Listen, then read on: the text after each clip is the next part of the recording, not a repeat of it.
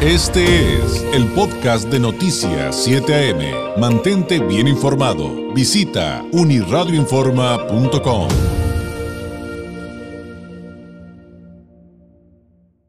Creo que no ha habido un solo día durante las últimas semanas o meses en los que no tengamos comentarios del público, llamadas, correos electrónicos, eh, denuncias en nuestra transmisión durante el Facebook Live de aquí de, de Uniradio Informa, donde transmitimos también Noticias 7am, donde no haya una persona diciéndonos que tiene serios problemas con su recibo de agua, con un recibo loco de la CES, con cobros que llegan a cantidades ridículas y denuncias de que no están tomando la lectura, de que no llegaron los recibos, de que les están diciendo que si lo quieres arreglar, que tienes que tomarle tú una foto a tu medidor e irte a la CES para hacer fila de horas en medio de la pandemia.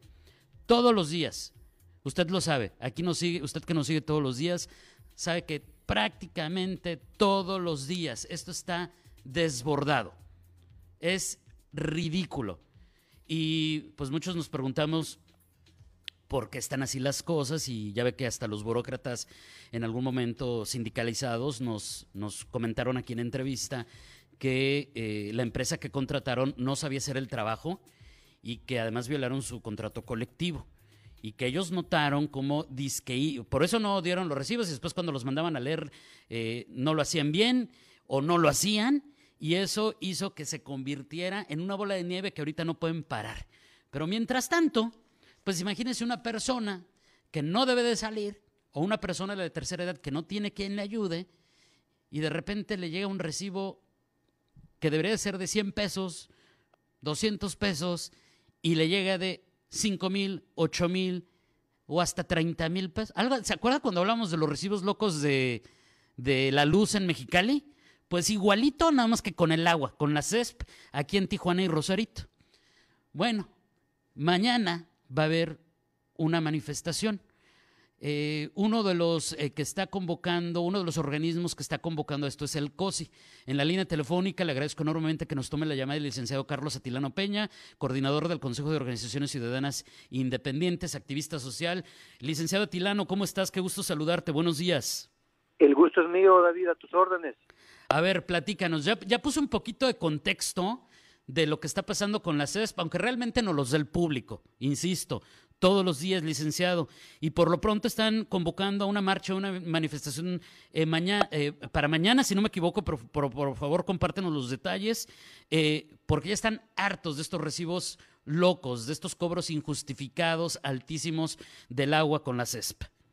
Así es, David, has, pues, has puesto perfectamente en contexto la situación tan lamentable que impera ahorita en la Comisión Estatal de Servicios Públicos de todo el Estado, de todas las ciudades, en términos de lo que está pasando con el cobro del agua. Eh, resulta que hace dos asambleas atrás que tuvimos en COSI, uno de los compañeros resaltó esta situación, era un afectado directo, y bueno, eh, convenimos, acordamos que era importante dejar patente nuestra inconformidad porque no se trata de un caso de 10, de 100, sino que es generalizado, como bien lo comentabas. Todo mundo, todo mundo, ricos y pobres, se han venido quejando de que sus recibos se han incrementado en mil por ciento o mil por ciento sin ninguna justificación. Entonces dijimos, vamos a, hacer algo porque esto no puede seguir así. El gobierno del Estado, como bien tú comentabas, eh, en un principio dijo, vamos sobre las empresas que están robándole a la CES, pero ahora lo que está pasando es que la CES le está robando a los ciudadanos, ¿no? De una manera muy descarada, sin justificación. Hemos documentado casos donde, como tú comentabas, una persona de la tercera edad, una señora, eh, sorprende al lector del medidor que no hace bien su trabajo y de repente dice son siete mil pesos y llega la señora con su recibo, mire, el mes pasado pagué 250, como que ahorita siete mil pesos en plena pandemia, además de un servicio muy deficiente y regular porque estamos sufriendo tandeos, estamos sufriendo cortes de manera permanente. Y bueno, ¿cómo es posible que eh, en vez de recibir una reducción en el precio porque 10 días, 5 días al mes no tenemos agua, pues nos incrementen de esa manera? Creo que hay corrupción, hay que decirlo abiertamente, el cobro excesivo de un servicio, de un impuesto no justificado de manera ilegal también es corrupción. Este gobierno de Morena, encabezado por el ingeniero Jaime Bonilla, llegó con la bandera de no robar, no mentir, no traicionar y estamos viendo todo lo contrario. Te comento que una de las principales promesas de campaña del actual gobernador fue municipalizar el servicio del agua, regresárselo a los ayuntamientos para que fuera más directa la atención al ciudadano y es todo lo contrario. Crearon una ley general de la Secretaría del Agua para retomar mayores facultades, inclusive con la facultad de darla en concesión, de privatizarla. Entonces yo creo que es momento de que alcemos la voz y luego en plena pandemia, cuando ocupamos más el agua, porque una de las recomendaciones es el lavado constante de, mando, de manos, ¿no? Entonces yo creo que este gobierno va en sentido contrario a lo que nos prometieron y estamos invitando a la población mañana, eh, martes 10 eh, de noviembre, en punto de las 9 de la mañana, en la Unidad Deportiva Tijuana, en la Vía Rápida, eh, junto al CONALEP, para de ahí subir hacia el Boulevard Benítez y llegar al, al acceso. Es una marcha en realidad pequeña, eh, eh, son menos de mil metros, sin embargo lo que queremos es dejar patente que eh, no podemos permitir un robo tan descarado por parte del gobierno del Estado.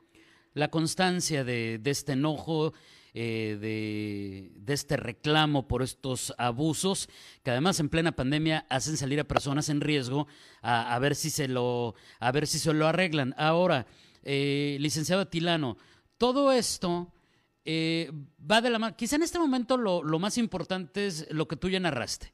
Personas que están en estado vulnerable, a lo mejor yo soy un, eh, un adulto joven que me puedo ir a pelear a la CESP y, sacarlo adelante, pero hay muchas personas que son vulnerables, que están en la indefensión y, que pues se han enfrentado a esto que ya bien nos, nos narraste. Pero hay un tema paralelo con la CESP, con este FISAMEX, Atilano.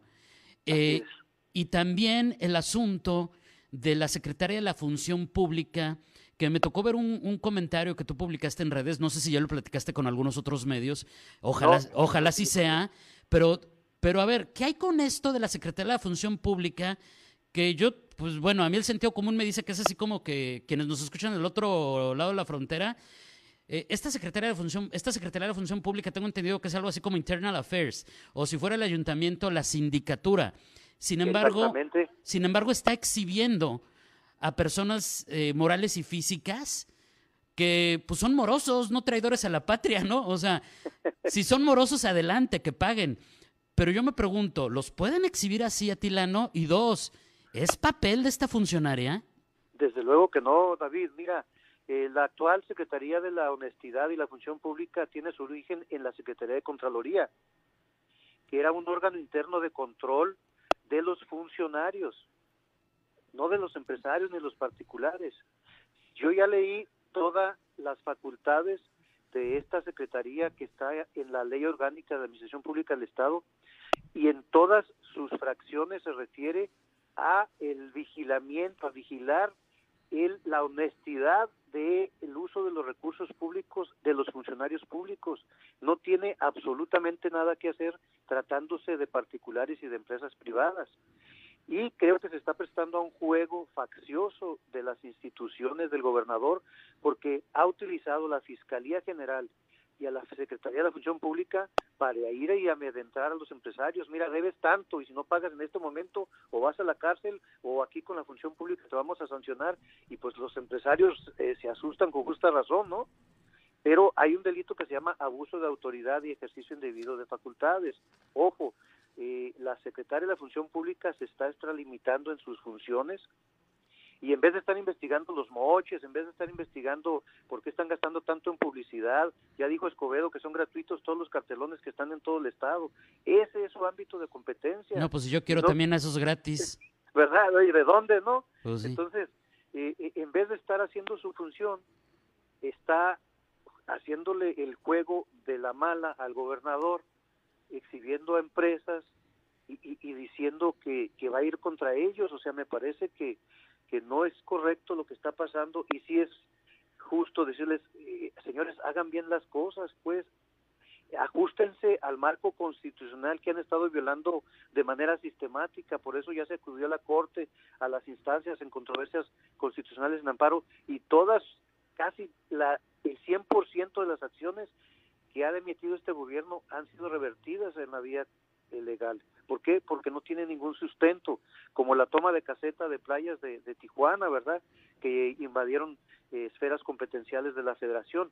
Lo mismo está pasando aquí con esta Secretaría de la Función y yo creo que es importante ponerles un alto. El tema de los residuos de, del agua me parece insostenible.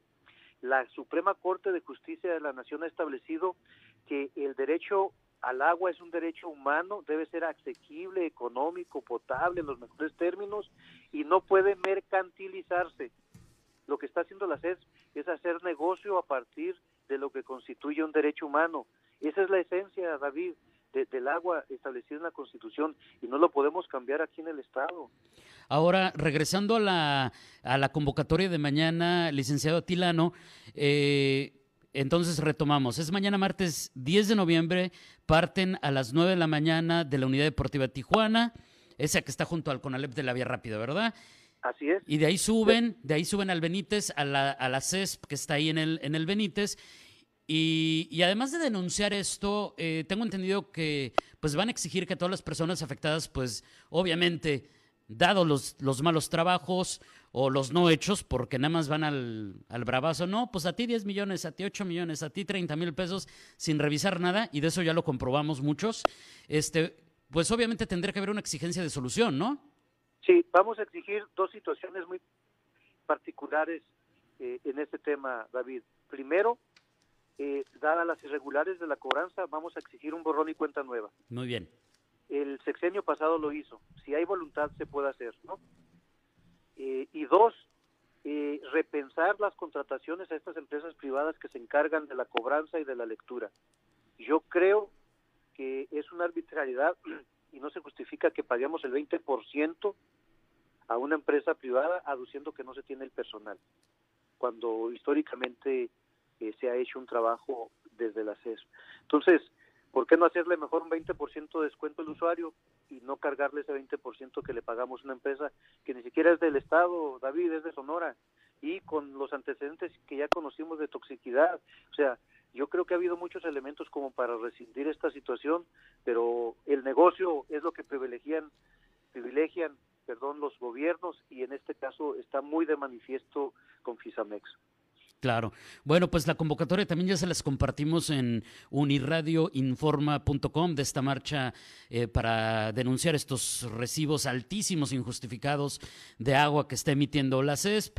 Ahí los detalles de dónde inician, a dónde llegan, a qué hora, por si se le escapó algún, algún detalle. Eh, licenciado Tilano, mientras tanto, muchísimas gracias. Estaremos en contacto, que todavía hay muchas cosas que platicar pues de esta administración, de lo que viene con el proceso electoral y como bien enlistabas hace poco, de constantes invasiones eh, de, de, poderes, de tomarse atribuciones que no tienen, de violar la constitución, de violar las leyes.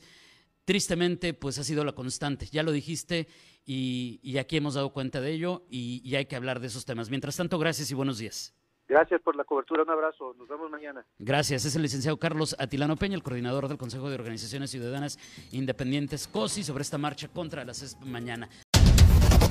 Este fue el podcast de Noticias 7am. Mantente bien informado. Visita unirradioinforma.com.